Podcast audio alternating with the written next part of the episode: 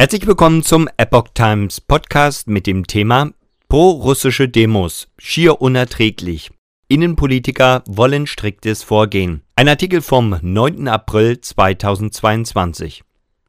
Nach heftiger Empörung über einen pro-russischen Autokorso mit 400 Fahrzeugen in Berlin sind erneut pro-russische Demonstrationen in mehreren Städten geplant. Mit Blick auf geplante pro-russische Demonstrationen am Wochenende haben Innenpolitiker ein striktes Durchgreifen der Polizei bei Verstößen gegen Auflagen oder Gesetze gefordert. Wenn zu Hass aufgerufen wird und Straftaten begangen werden, muss die Versammlung aufgelöst werden, sagte der innenpolitische Sprecher der SPD-Bundestagsfraktion Sebastian Hartmann dem Redaktionsnetzwerk Deutschland. Die Demonstrations- und Meinungsfreiheit sei ein hohes grundrechtlich geschütztes Gut, Menschen sollten und dürften Protest kundtun.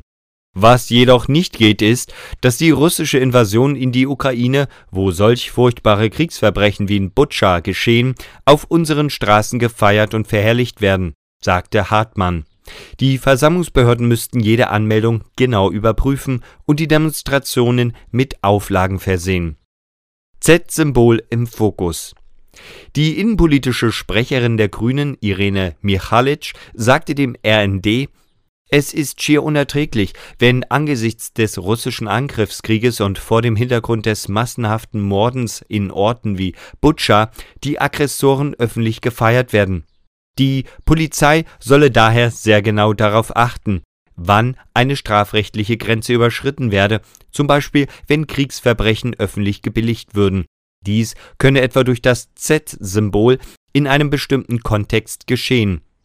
Seit Beginn des russischen Einmarschs in die Ukraine Ende Februar ist auf Panzern und Uniformen der Russen häufig ein weißes Z zu sehen.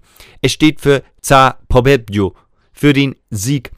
Es wird auch außerhalb des Kriegsgebietes auf Gebäuden, an Autos und auf Kleidung sowie in sozialen Medien zur Unterstützung des Krieges gezeigt. Die Durchsetzung des Verbots des Z-Symbols bezeichnete Michalic aber als schwierig, weil schwer nachweisbar sei, dass nicht der Buchstabe, sondern das Symbol gemeint sei. Am vergangenen Sonntag hatte ein Autokorso durch Berlin Empörung ausgelöst. An zahlreichen Autos waren Fahnen in den russischen Farben weiß, blau, rot zu sehen. Auch das Z-Symbol wurde nach Angaben von Berlins Innenstaatssekretär Thorsten Ackmann, SPD, gezeigt. An diesem Wochenende sind erneut in mehreren Städten pro-russische Demonstrationen geplant, etwa in Hannover, Frankfurt und Stuttgart. Teils ist das Tragen bestimmter Symbole im Voraus untersagt worden